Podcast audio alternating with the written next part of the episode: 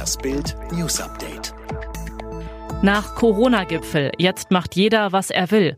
Siebeneinhalb Stunden saßen die Regierungschefs der Länder vergangenen Mittwoch mit der Kanzlerin zusammen, um Maßnahmen für die Lockdown-Verlängerung zu beschließen. Am Ende stand ein gemeinsamer 15-seitiger Beschluss. Der Lockdown wird bis Anfang Januar verlängert, die Kontakte eingeschränkt, Restaurants und Gaststätten bleiben geschlossen. Und was passiert nicht einmal 48 Stunden später? Jeder macht plötzlich, was er will. Bremens Regierungschef Andreas Bovenschulte weigert sich zum Beispiel, die Weihnachtsferien vom 23. auf den 19. Dezember vorzuziehen so wie es am Mittwoch beschlossen wurde. Stattdessen stellt er Eltern frei, ob sie ihre Kinder ab dem 18. Dezember weiterhin zur Schule schicken oder eben nicht. Berlins regierender Bürgermeister Müller, Deutschlands schlechtester Corona-Manager.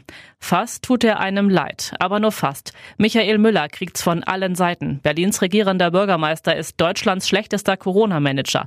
In der Weltstadt breitet sie sich das Virus explosionsartig aus. Unter den Augen von Politik und Polizei. Clans und Großfamilien feierten, Überraschung, Großhochzeiten, Freiluftorgien und Enge in den Clubs gaben den Rest.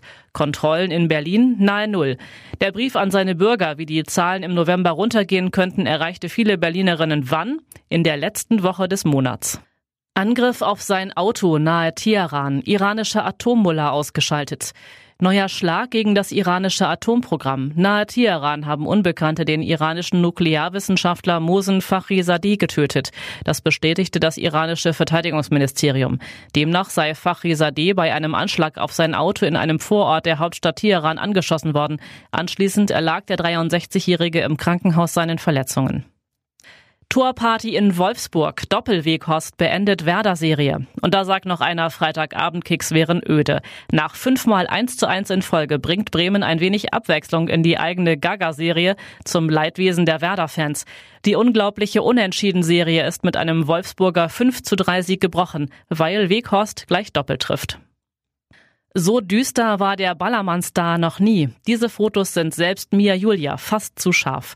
Eigentlich scheint bei Mia Julia immer die Sonne. Sommer, Malle, Ballermann. In den vergangenen Jahren sang sich Mia Julia in die Herzen ihrer Fans. Aber in ihrem neuen Kalender, ab Sonntag zusammen mit ihrem neuen Album Mitten in Mia bestellbar, wird es richtig düster. Bild zeigt exklusive Sadomaso-Aufnahmen, die es nicht in den Kalender geschafft haben. Mia Julia erklärt, ich liebe Abwechslung beim Sex und das Experimentieren mit verschiedenen Spielarten.